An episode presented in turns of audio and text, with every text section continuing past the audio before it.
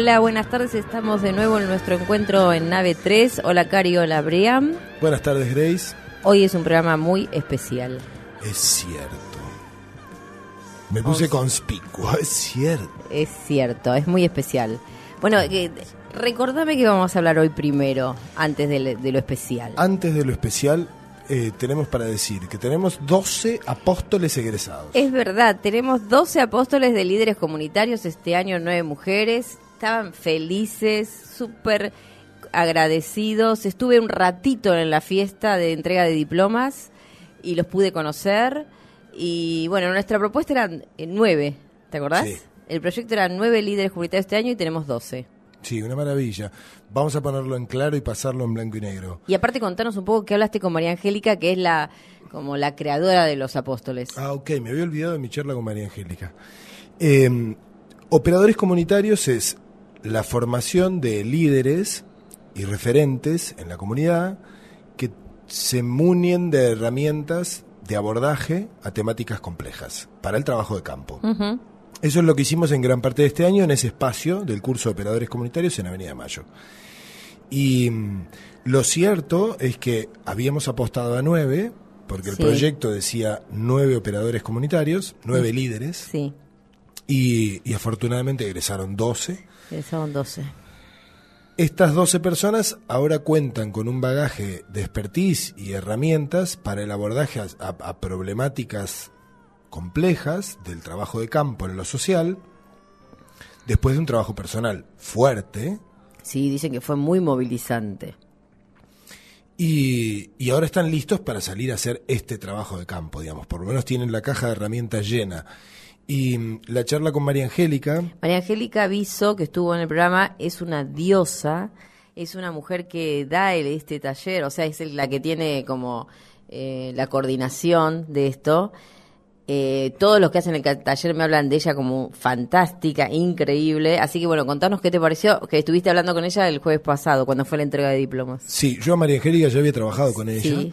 Eh, nos juntamos el jueves, que fue la entrega de diplomas, para charlar acerca de estos 12, para saber quiénes de estos 12 podían colaborar en los proyectos que tiene la Fundación para el año que viene. Es decir, la idea de formar operadores comunitarios, lo dijimos a principios del año Sí. de este año, es con salida laboral. Sí. Entonces la idea es darles las herramientas para que puedan salir a trabajar al campo y en la medida de lo posible involucrarlos en la estructura de, de nueve mujeres para eso. Claro, esa era nuestra idea. Esa era nuestra idea. Y estuvimos compartiendo con María Angélica cuestiones técnicas de, de dónde podría operar cada uno de estos 12 egresados, en qué tipo de proyectos y a qué nivel de cada uno de los proyectos, para que sea bien funcional para cada uno y que, y que puedan hacer, eh, en, lo que, en una de las cosas que vamos a contar hoy más adelante, eh, un broche de oro para, es, para esta formación que ellos terminaron este jueves, el jueves que le entregaron los diplomas, una práctica implementada en el campo y que ellos vengan a colaborar en una de las acciones que va a realizar la fundación. Eso es lo que estamos empezando a coordinar con María Angélica a tus espaldas. Chan, chan. Bueno, está muy bien. Te lo dije al aire. Está muy bien. Y escuchame una cosa, y, y lo- y los dos, y ella la debe tener re clara eh, de los 12 qué puede hacer cada uno en dónde, ¿no? Tal cual. Eso fue lo que estuvimos charlando ahí, que sé que me lo preguntaste al aire para que yo no te mienta.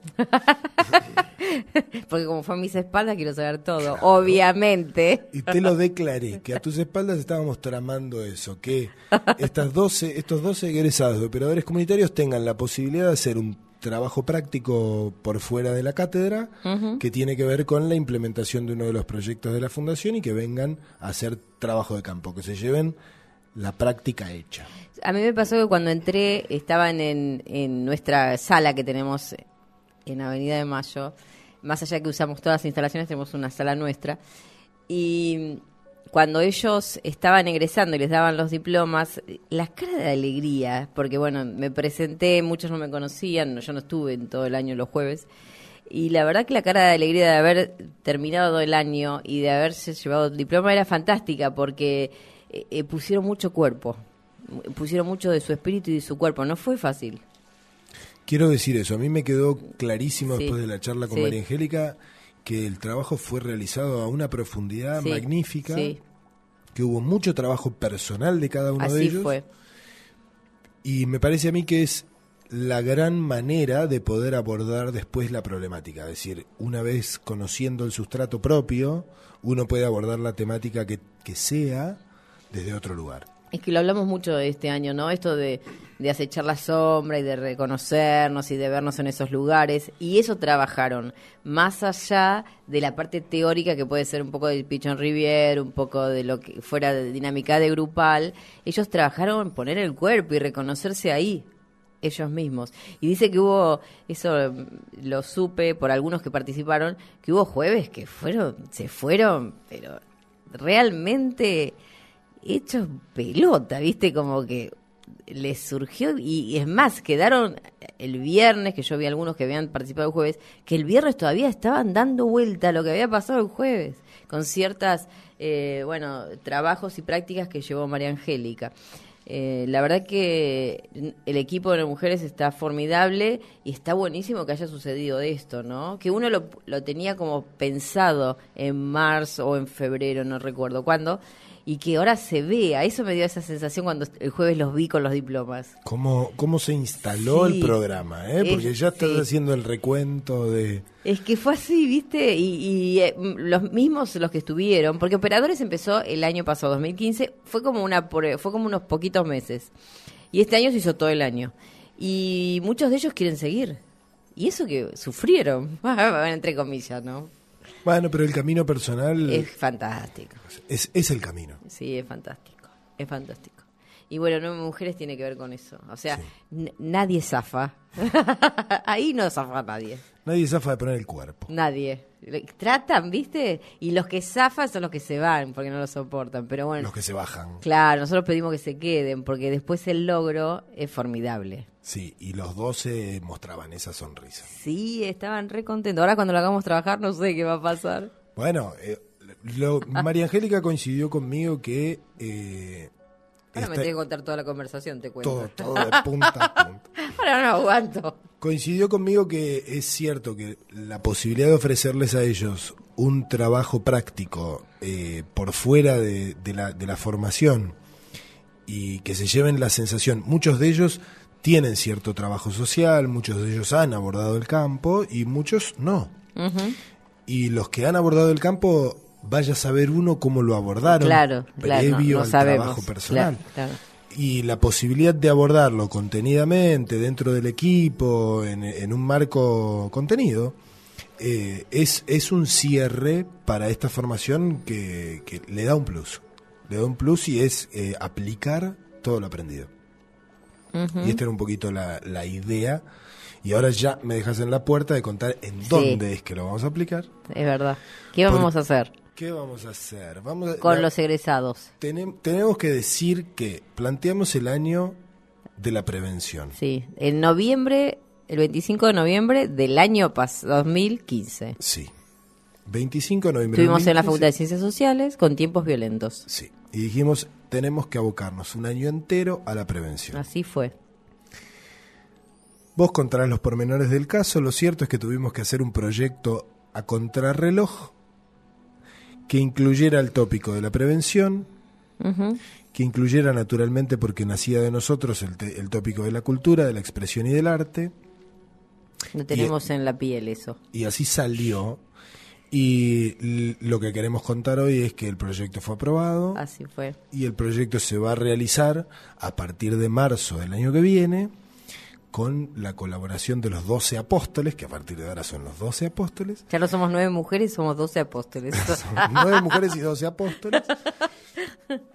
Eh, se van a dar las jornadas San Arte. San-arte. San Guión Arte. Está abierta la convocatoria a todos los diseñadores gráficos que quieran hacer la estampita Mirá de vos, este santo nuevo. que se llama Es San verdad. Arte. Eh, está la estampita por diseñar, así que cualquiera que quiera ahí proponer su santo, Tengo que decir que fuiste el autor, creador de Sanarte. no era necesaria esa parte. Sí, hay que decir la verdad. No era necesaria. Hay que decir, vos hablas con- de mí, digo, de mí no, hablas a mis espaldas, pero yo, sin embargo, doy crédito de que el autor fuiste vos. Bueno, muchas gracias. La verdad es que tampoco fui yo, ¿viste? ¿Quién fue? Y cuando te ponen ahí contra la pared y tenés sí. que sacar un proyecto, en, en 18 horas tenés que escribir un proyecto, ¿Cómo trabajamos? claramente no es uno el que lo escribe, uno simplemente conecta el cable al wifi, tiene Sí. buena recepción de wifi y baja toda la información. Y ya. Pensá que siempre uno dice, vamos a hacerlo con tiempo. Sí. La premisa es hacerlo con tiempo, programarlo. Bueno, Sanarte es una, una gran iniciativa en los merenderos de la ciudad de Buenos Aires, eh, en donde se va a dar cita a los niños, porque si hablamos de prevención de los, de los tópicos que nosotros abordamos, tenemos que hablar de los niños, para brindarles herramientas de autoexpresión, Es verdad. para que se puedan expresar Para que el arte empiece a atravesarlos desde pequeñitos. que encuentren en el arte la manera de decir lo indecible. Esta es la premisa fundamental de Sanarte. Y, y la idea es acercarle las herramientas físicas y de conocimiento Ajá. a esos niños para que puedan expresar aquello que la palabra no puede tocar a través del arte. Sí, eh, la idea es llevar recursos y llevar artistas. E instalar capacidad. A mí me gusta ese concepto. Recursos, herramientas e instalar capacidad. Así es. Eh, instalar capacidad tiene que ver con simplemente mostrar universos nuevos, nada más ni nada menos, pero mostrar universos nuevos y, de- y dejarles en libertad. Y en paralelo se va a hacer con los padres y con los eh, Adultos que, adultos que estén ahí trabajando y con el que quiera ir del barrio. En paralelo se va a hacer un taller para trabajar los emergentes. Claro, la dinámica de la jornada es, por un lado, lo, lo realizado o lo, a- lo a realizar con los niños, que tiene que ver con una actividad artística orientada hacia, hacia la, la expresión de cierta cosa que, que, que nos, que nos atraviesa, eh, a cargo de una profesora de plástica, con herramientas, con útiles y demás. Y paralelamente el equipo de nueve mujeres O sea, los doce apóstoles, además. los 12 apóstoles más el equipo, eh, con los adultos acompañantes de estos niños, padres, madres, tíos o quien los haya Quiere- y aparte quien quiera del barrio. y quien quiera del barrio, a trabajar eh, en grupo y sobre todo también con especial atención a la gente del merendero y de los comedores en donde se Los van a que realizar las tienen jornadas, ahí. porque ellos son los que están en la línea de fuego, Sí. ellos son los que tienen que estar, ellos son los que queremos que se anoten en operadores comunitarios Tal el año cual. que viene. Tal cual. Básicamente esto es, este ciclo cierra así. Todo aquello que aprendieron los operadores comunitarios durante este año es lo que le queremos trasladar a la gente que trabaja en estos espacios sociales como merenderos y comedores eh, en esa jornada, por lo menos todo lo que podamos. Y eso es lo que se va a hacer en términos de los adultos. En una jornada que va a ser una jornada artística, que va a haber música en vivo, que va a haber... Todo lo que podamos llevar. Todo lo que podamos llevar. Y todos los ramas que quieran colaborar. Y todas las ramas herrera que quieran ir a cantar. claro. que Eh, lo hacen de onda. Sí, Hay mucha gente que lo hace de onda. Afortunadamente es así. Sí. Y, y en esa jornada, naturalmente, vamos a, a dejar un montón de útiles y herramientas eh, para que los chicos se lleven a su casa que, que tienen que ver con el arte, que tienen que ver con estas herramientas que uno le quiere brindar de la posibilidad de expresarse, para que no vean el arte tan lejano como cosa de maestros, Claro. sino como cosa humana. Y es lo que trabajamos todo este año, ¿no? Que todos somos creativos, todos tenemos que usar el arte para sublimar, porque eh, nos salva. El arte nos salva. Sí, es. La expresión y el arte nos salvan. No hay otra palabra. Yo el viernes estuve en una estancia donde eh, orquesta juvenil, sinfónica, eh, Qué bello. tocaron y fue el coro de niños del Teatro Colón y hubo danza. Y yo digo, eh, más allá de lo hermoso que fue y la- lo maravilloso que sonaba toda esta música, yo decía que injusto que esta orquesta era un colegio privado de muy alto nivel, que era una maravilla, un departamento de música increíble, y que no pueda ser que todos tengan esta facilidad de tener un instrumento para empezar a tocar, ¿no? Porque estos chicos que atravesaron desde jardín de infantes un instrumento musical, evidentemente tienen otra eh, educación más allá de la, curricular, ¿no? Eh, tienen esta cosa de poder tocar música que los hace sublimar o atravesar la vida desde otro lugar. Y eso me pareció desde la maravilla del lugar que era hermoso, de toda la apuesta y de que, te daba piel de gallina escuchar estos instrumentos y este coro de Teatro Colón fabuloso, que son entre niños y grandes que están tratando de que les den bola, que el Colón los, los declare adolescentes, ¿viste? Porque bueno, están en el medio. Pero eh, yo decía, porque no puedo, ¿viste? Esta parte social es más fuerte que yo. Más allá que muchos municipios tienen la orquesta, ¿viste? Ahora infantil y juvenil gratis, que, que no, tienen que estar todas las escuelas de primarias tener música, ¿no? Pero no la flauta dulce, música de verdad. Sí. Y eso no puedo yo, ¿viste? A mí se me atraviesa cuando veo todo ese espectáculo. No puedo. Es que los, a mí me gusta hablar de, de la expresión artística, sea cual fuere, como una actividad que también es muscular, ¿viste? Sí, pero no la tienen así en la currícula, ¿eh? Música y, deporte, ahí- ¿viste? Se pelea con geografía a morir y siempre fue igual, ¿eh? Y gana geografía. Y gana geografía. No tengo nada contra la geografía, más allá que nunca me gustó. Yo apuesto, yo apuesto que, que en términos de la educación también estamos en un cambio de paradigma. Ojalá que esto te que La cambie. educación tiene que entender que tiene delante 25, 35 chicos que tienen todos los datos que el profesor les quiere volcar adentro de su cabeza a, a dos pulgares de distancia en el bolsillo del pantalón y que tienen que tratar de conquistarlos de otra manera. Y va a ser muy difícil que, que- que se comprenda que el arte y que la expresión, las capacidades de expresión artística son también musculares, y a eso me refería a lo que vos decías, están desde los 5 años con un instrumento, tienen ese músculo súper ejercitado y pueden expresarse. Y, y claro, porque ahí en la adolescencia, expresarse a través de un instrumento, más allá de que todo arte es un montón, pero bueno, yo em, me vino el- porque lo viví este viernes, ¿no? Digo, wow, ¿no? Porque ojalá todos, yo la verdad que, es, viste esa cosa de la desigualdad de oportunidades a mí, Y sí, es bravo. Es bravo. Y, y más si te pones a pensar que lo que voy a decir es medio dudoso, pero podemos, Hay viste, dudar. podemos, bueno, hay, hay muchos niños que tienen más cosas que sublimar y expresar, que Y no tienen la herramienta tan cerca que, que niños que no están expuestos a determinadas. Es dudoso porque eh, trasciende clases sociales, pero también sabemos que hay una cuestión no democrática. ahí. Algo vi, sí.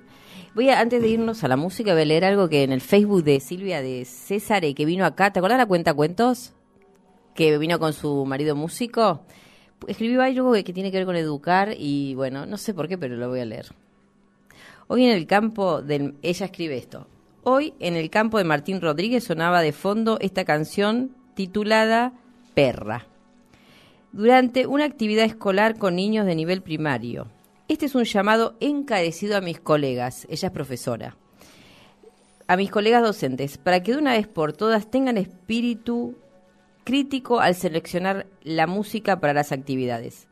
Canciones que aportan violencia de género, canciones sin contenido estético, música de bailanga, música que los pibes se conocen de memoria porque los bombardean en la casa y en la tele.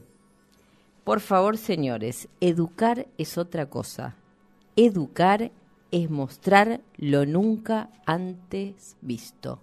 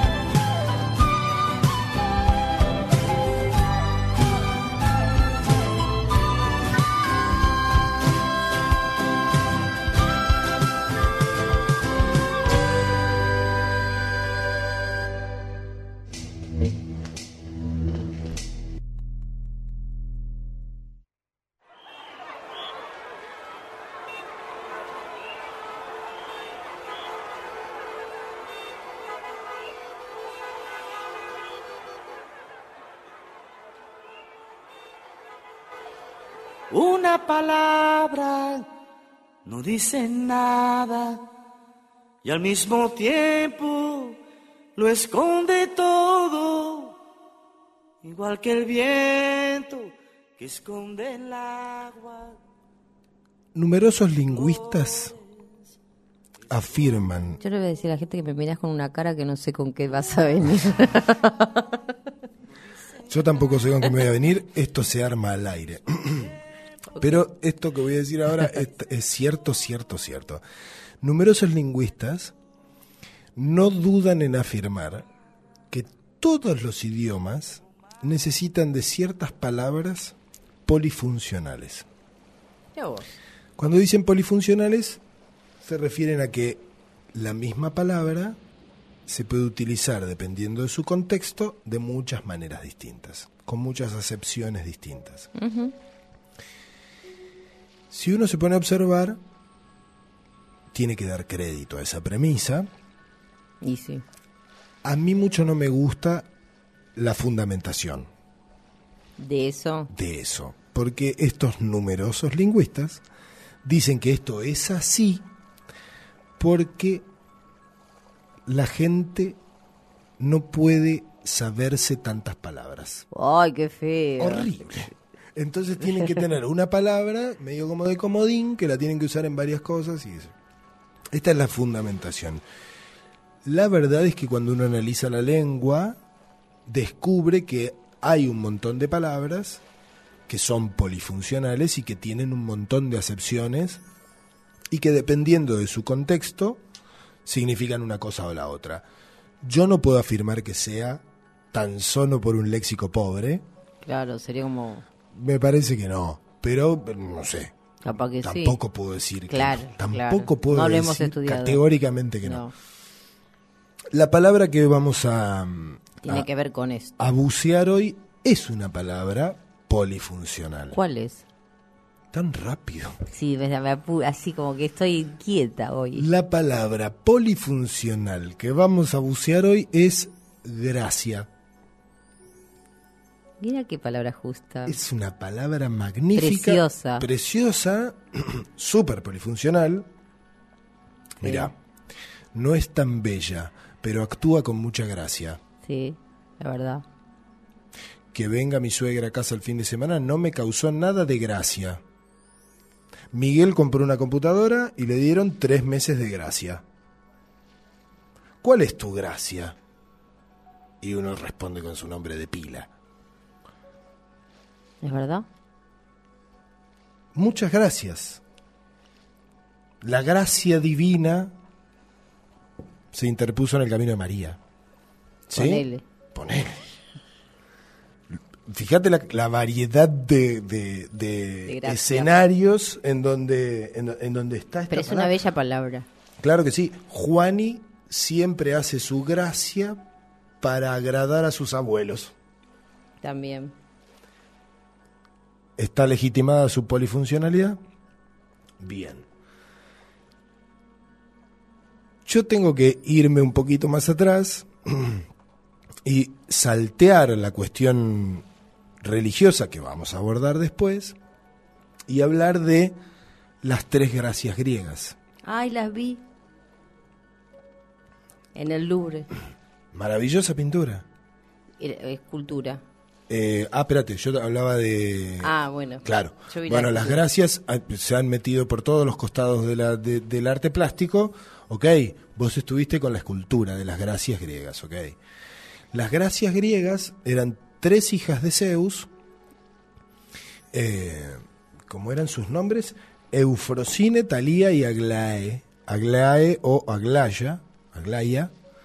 Eh, Talía, pobrecita. Por el nombre. Digo porque le pusieron un exponente delante.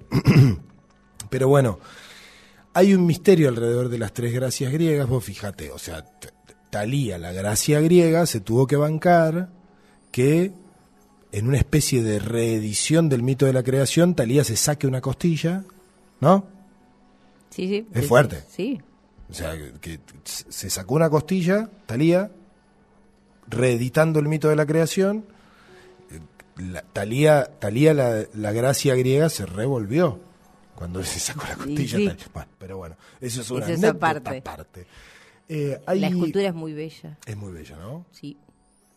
Las tres, eh, sí, las tres gracias. Bueno, gracias, ¿sabes qué quiere decir? En inglés es grace. A ver, Grace, contame. ¿Grace? No, digo Grace. que grace en inglés o sea, es gracia. Bueno, en inglés está dividida esa polifuncionalidad y la gracia divina es grace eh, y la gracia de agradecer es thanks. Sí. Pero bueno, ahí no es igual, pero bueno, la La a Grace, porque me acuerdo que la- en las tres, la escultura decía las tres y decía Grace. Claro, Eso me acuerdo. te viste ahí. ¿Me vi ahí? Sí, por supuesto, me quedé ahí mirando un montón. Hay un misterio alrededor de estas tres gracias griegas Ujú. que en griego son charités. Son, eh, eh, Ah, de ya, caridad, no- parece. ya nos mete en el concepto de caridad. Eh, nadie sabe, depende del mitólogo consultado, eh, es cada una era diosa de qué, ¿sí? Pero sabemos que la- básicamente los tres conjuntos eh, involucrados eran la alegría, la belleza y el hechizo. Los dije en desorden por lo siguiente. Acá hay algo que ya nos empieza a hablar de las distintas funciones de la palabra.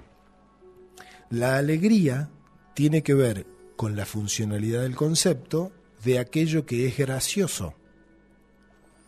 Y, sí, ¿Sí? Sí. ¿Me da gracia o no me da gracia? sí. ¿Sí?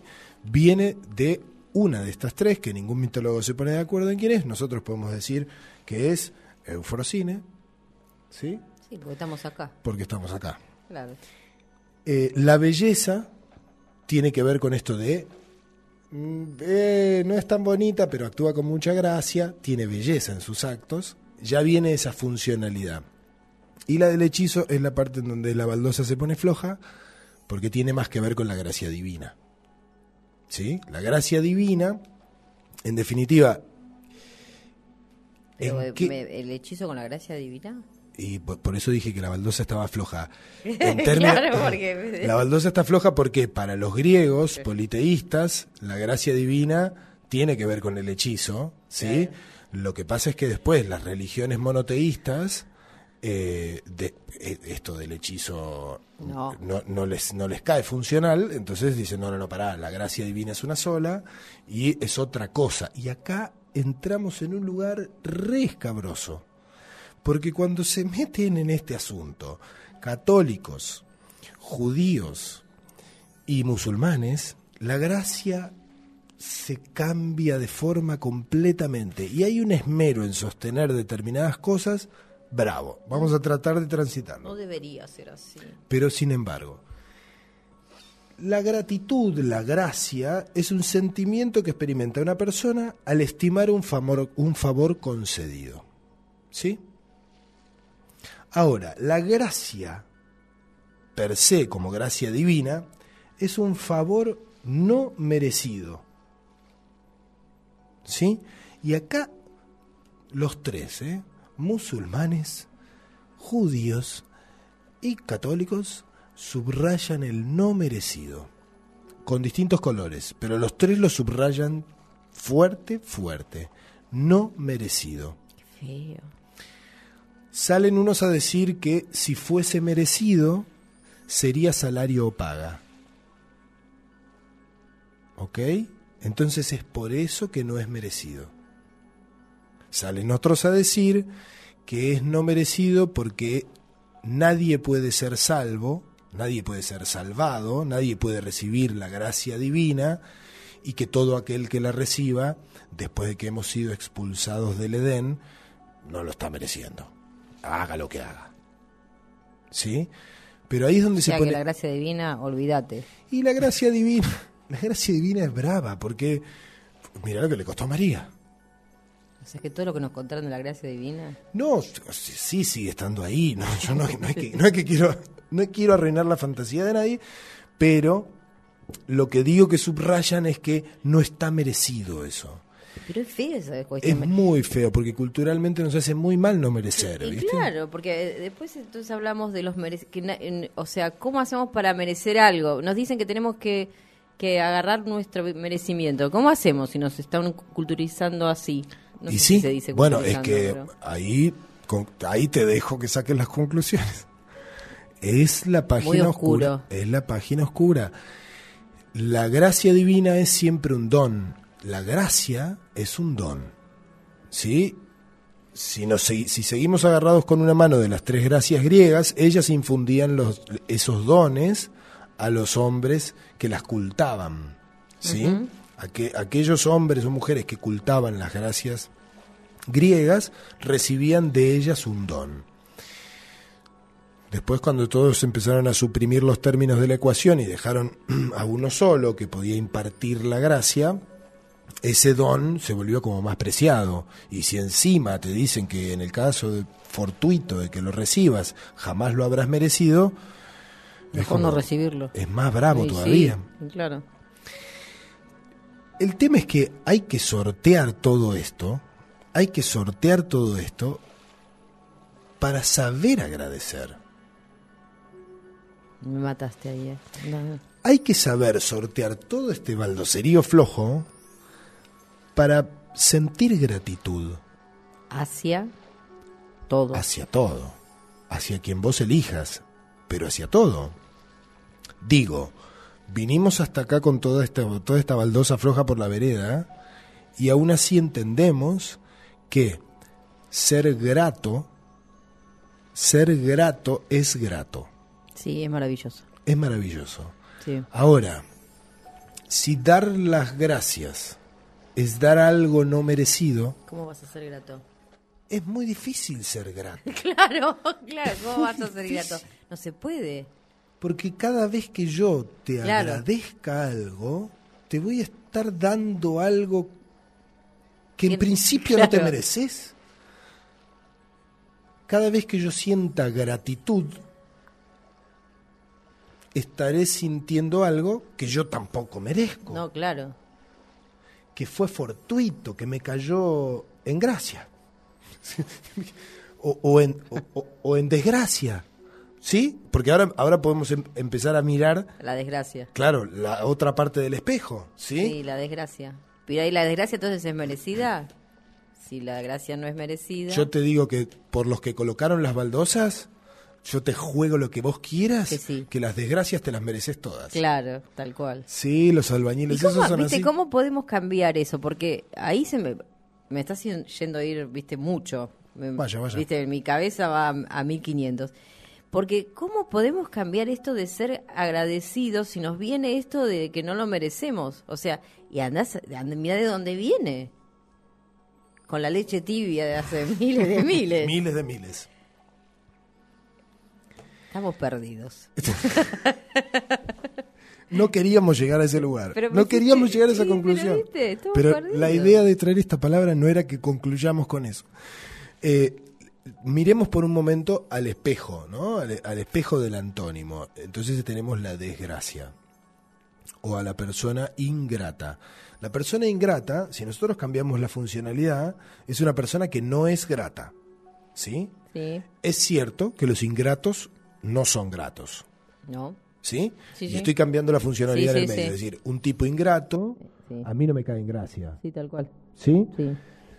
Sin embargo, todas las desgracias, como vimos recién, son merecidas porque si vos actúas mal, caes en desgracia. Sí. Te abandona la gracia divina.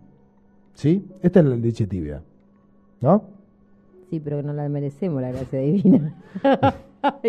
Me haces un Y la- embrollo. Y la desgracia tampoco. Eh, en definitiva, agradecer, sen- no agradecer, sentir gratitud, sentir gratitud, sentirse agraciado, es básicamente lo mismo. En, esta, en este juego, en la funcionalidad, sentir gratitud y sentirse agradecido es la misma cosa. Ajá. Y depende exclusivamente de uno. Lo cierto es que depende exclusivamente de uno. Poder entender que uno merece la gracia y dar las gracias. Claro. ¿Sí? Sí. Hasta ahí vas. Sí, sí. Sí, Tenemos sí. que mandar el mensaje. te- merecemos agradecer sí, sortear el pajonal, Claro, claro. sortear el pajonal y poder estar en ese ámbito de gratitud. Estar en ese ámbito incómodo, De porque se nos ha dicho que no lo merecemos y que es medio como fortuito, o sea, María no lo pidió y le cayó la gracia divina y se la tuvo que explicar a José. Eh, Ando a saber cómo hizo para explicarle, pobre. es bravísima, bravísima la parada. Pero la explicó, mirá hasta dónde llegó. Y bueno, Eh, y le creyó. ¿Y le creyó? ¿Y le creyó? Sí. Maravilloso. Se lo merecía. ¿Quién, José? María, María, Ah. María, María, seguro. Bueno, no, no sé, porque dicen que no lo merece. Es que, te, que es un... mm, Eh, tenemos que sortear todo ese pajonal, tenemos que sortear todo ese pajonal para sentir profundamente la gratitud y saber agradecer y merecerlo. y merecerlo. Merecer las gracias dadas, porque en definitiva la gracia dada es mentira que no la merezco, ¿sí? Y ante la gracia dada, lo que mejor me queda es agradecer. ¿Sí? ¿Vamos a la música? No. No me dejan ir a la música, porque así, viste, tomamos un descanso. No. ¿Qué hacemos? Dimos toda esta vuelta por esta palabra ¿Una vuelta más me vas a dar? para que yo pueda Agradecer. agradecerle Sí. a Karina ¿Vos solo? Qué feo. eh. este ciclo completo y agradecerle a Grace la Ah. invitación para traerme a este Namaste. espacio, porque después de no la vas música a hacer llorar. tenemos una noticia. Sí.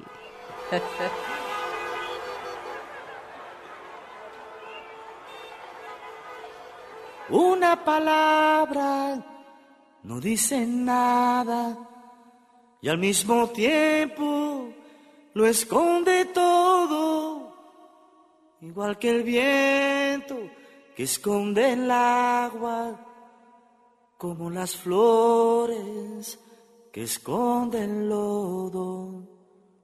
Una mirada no dice nada y al mismo tiempo lo dice todo, como la lluvia sobre tu cara o el viejo mapa de algún tesoro, como la lluvia sobre tu cara o el viejo mapa de algún tesoro. Una verdad no dice nada y al mismo tiempo lo esconde todo, como una hoguera que no se apaga, como una piedra que nace polvo.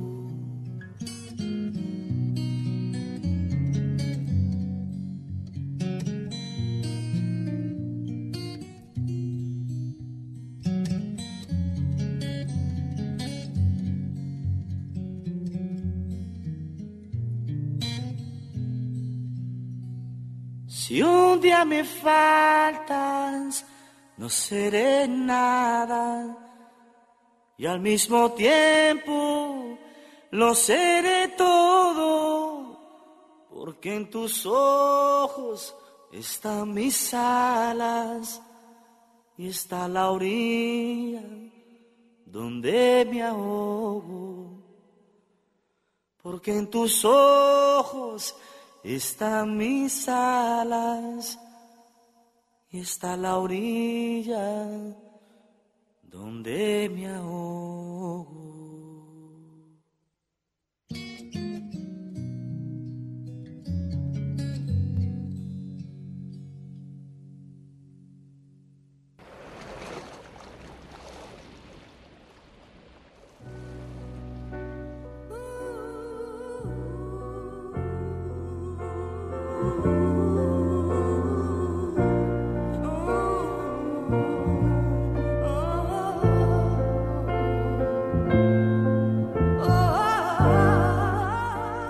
Bueno, no me tires el fardo a mí. Bueno, me hago cargo yo. Sí, hacete cargo, porque yo voy a contar la historia. Eh, yo vine a una entrevista acá hace mucho tiempo con eh, Karina, hace el año pasado. Ella me hizo una entrevista a mí por nu- nueve mujeres. Charlábamos un montón. Y viste esas cosas de la vida que uno hace conexión ahí, sin así. Esa es la gracia que te viene de arriba, ¿viste? Esa cosa que no tenés explicación. Como el amor a primera vista, así, ¿viste? Como uno queda así como enganchado. Y me propone hacer un ciclo de programas eh, acá en Nave 3 para nueve mujeres. Y yo sola, ¿viste? Dije, no, yo estoy... Antes sí, antes, ¿viste? Me ponía la mochila sola por la vida dije, nunca más. Y entonces le dije a Brian, Brian, a partir del martes que viene hacemos radio. Así fue. Y vos hacés radio conmigo. Pero no le pregunté, que tenés ganas, te gusta, te- así. Y no habíamos hecho nunca radio. Sí habíamos trabajado juntos. ¿Sabes qué me dijeron el otro día? Nos hicieron propaganda para el año que viene para los talleres. Y dijeron, una dupla inigualable. Eso tengo que decir, fue una dupla inigualable. Conocí una dupla inigualable. Inigualable es magnífica la Nosotros palabra. ¿eh? dos. Bueno, así somos. Y así empezó. Yo te dije, vamos. ¿Y vos qué sentiste? Ahora lo puedes decir después de todo Mirá, este tiempo. Yo, yo, yo le dije, Grace, hagamos preproducción. Armemos el ciclo. Por lo menos conceptualmente, ¿qué vamos a desarrollar? ¿Cuáles A- son los tópicos a los que vamos a abordar? A Grace le dijo eso. De verdad dije eso. De verdad dije eso. No, pero pensemos en los tópicos, qué es lo que vamos a decir. O sea, armemos un poquito el programa. Lo quiero- los que conocen a Grace saben. Inviable. Un- algunos temas pusimos antes de venir. Sí, 20 minutos. No, bueno, bueno. Algunos temas fue una semana antes. En el subte. Sí, algunos fue ahí al nomás. Un día me dijo, no le voy a decir, de, pero me se enojó, entre comillas, pues no se enoja conmigo. Una vez sola estuvimos ¿Sí? así. No, que una vez con el proyecto. Que después me preguntaste, estuve medio... Pero no, no nos enojamos nosotros dos. No sé si Tauro tiene que ver con Sagitario, pero nosotros dos no nos enojamos. Y me dijo un día, no me podés tirar el tema de la libertad antes de entrar. y así, así hicimos. Tocó el timbre y dijo, hoy hablamos de la libertad. Es imposible, claro. O sea, ¿Lo hicimos solo el programa? sí, lo hicimos. el programa. Y bueno, ¿viste? No podés, me decías. Acá estamos. Muy agradecidos Bueno, al final, de la gracia. al final, vos fijate, contaste toda la anécdota, no pero no, y acá estamos muy agradecidos y no estás diciendo lo que hay que decir, que es, cargo. chicos, Es por el momento es nuestro último programa. Así es. Eh, No vamos a llorar. todo cambia de forma, la nave Por también, suerte. Igual sí, que- por suerte, ¿Lo dijo Newton? nada se pierde. Claro, todo se transforma. ¿Fue Sí. él? Newton fue, No sé, no, me suena. Newton puteó porque se le cayó la manzana arriba, no fue. No, no. Newton carajeó, claro, esa manzana. ¿Quién fue el que ser. dijo todo se transforma? Ahora me decís- Einstein. Einstein, tenés razón. Nada se pierde. Pero yo, se- ay, mira, veía la cara de Einstein y dije Newton. Error. Sí, Newton dijo una palabra. Sí, tenés razón. Sí. Fue Einstein. Todo se transforma y la nave también. Sí, y nosotros también, Nosotros con ella. también, con ella. Y, e independientemente de ella también, toda la transformación continúa y de este ciclo, este es el último programa. Por eso eran los agradecimientos. Yo la verdad es que ahora voy a contar yo la partecita mía. Eh, sí es cierto que Grace me dijo a partir del martes hacemos un programa de radio. Sí es cierto que tocó el timbre y me dijo hoy hablamos, hoy desarrollamos el tema de la libertad. Y otras anécdotas más del mismo calibre. Sí, Eh, sí es cierto que, que, que Cari nos abre la puerta con amor todos los martes. sí, sí, y nos banca cualquiera. Nos banca cualquiera, nos cuida en el aire. Sí, es verdad, nos cuida un montón. Mucho. sí, No- nos enseñó, yo voy a hablar por mí, me enseñó un montón. es Eh, verdad. aprendí muchísimo en este espacio. Yo valoro mucho los espacios en donde aprendo, que son todos en los que los que ocupo. Afortunadamente me toca aprender y, y lo agradezco siempre. Siento, no lo agradezco, siento mucha gratitud eh, siempre que eso me sucede. Y, y por eso quería agradecerle a Karina la, la casa y, y agradecerle a Grace la invitación para, para ocupar este espacio, para vivir esta experiencia, para aprender de esto. La materia no se crea ni se destruye, tan solo se transforma. Antoine Lavoisier, Lavoisier se dirá así, Lavoisier, Lavoisier. Lavoisier, Lavoisier, sí, tiene más cara de Lavoisier. La, eh, ¿cómo No, es? no se crea ni se destruye, se transforma. Y nosotros nos transformamos eh, desde el año pasado con Nave 3. Primero voy a hablar de nosotros dos. Nosotros dos de verdad hicimos una dupla que ah, trabajábamos juntos desde hace mucho tiempo, pero este último 2015-2016 nunca trabajamos tan juntos. Tenemos un proyecto a la par y yo te agradezco, ¿viste? Porque soy una soy un animal, soy un animal de cárcel, lo sé, lo sé, me lo han dicho. Me dijeron, para seguir a Grace hay que pintarse las uñas y salir corriendo todo al mismo tiempo. Lo sé, soy así. Estoy tratando, ¿viste? De bajar eso. No puedo. Es más, ya no, no sé si voy a poder. Eh, pero siempre que lo hago caemos bien, ¿viste? Entonces es como que, ¿por qué lo voy a cambiar?